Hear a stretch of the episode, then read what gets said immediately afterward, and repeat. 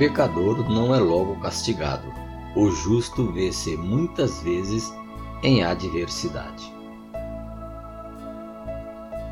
Visto como se não executa logo o juízo sobre a má obra. Por isso, o coração dos filhos dos homens está inteiramente disposto para praticar o mal.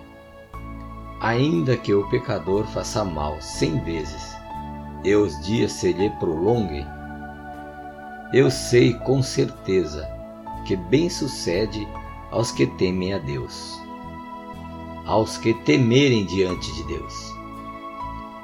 Mas ao ímpio não irá bem, e ele não prolongará os seus dias, será como a sombra visto que ele não teme diante de Deus. Ainda há outra vaidade que se faz sombra à terra. Há justo a quem sucede segundo as obras dos ímpios, e a ímpios a quem sucede segundo as obras do justo. Digo que também isto é vaidade.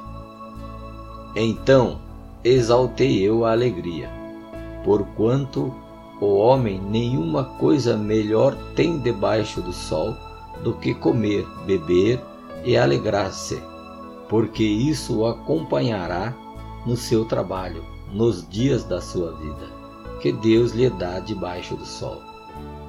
Apliquei eu o meu coração a conhecer a sabedoria e a ver o trabalho que há sobre a terra, pois nem de dia nem de noite vê o homem sono nos seus olhos. Então vi toda a obra de Deus que o homem não pôde alcançar, a obra que se faz debaixo do sol. Por mais que trabalhe o homem para a buscar, não a achará. E ainda que diga o sábio que a virá a conhecer, nem por isso a poderá alcançar.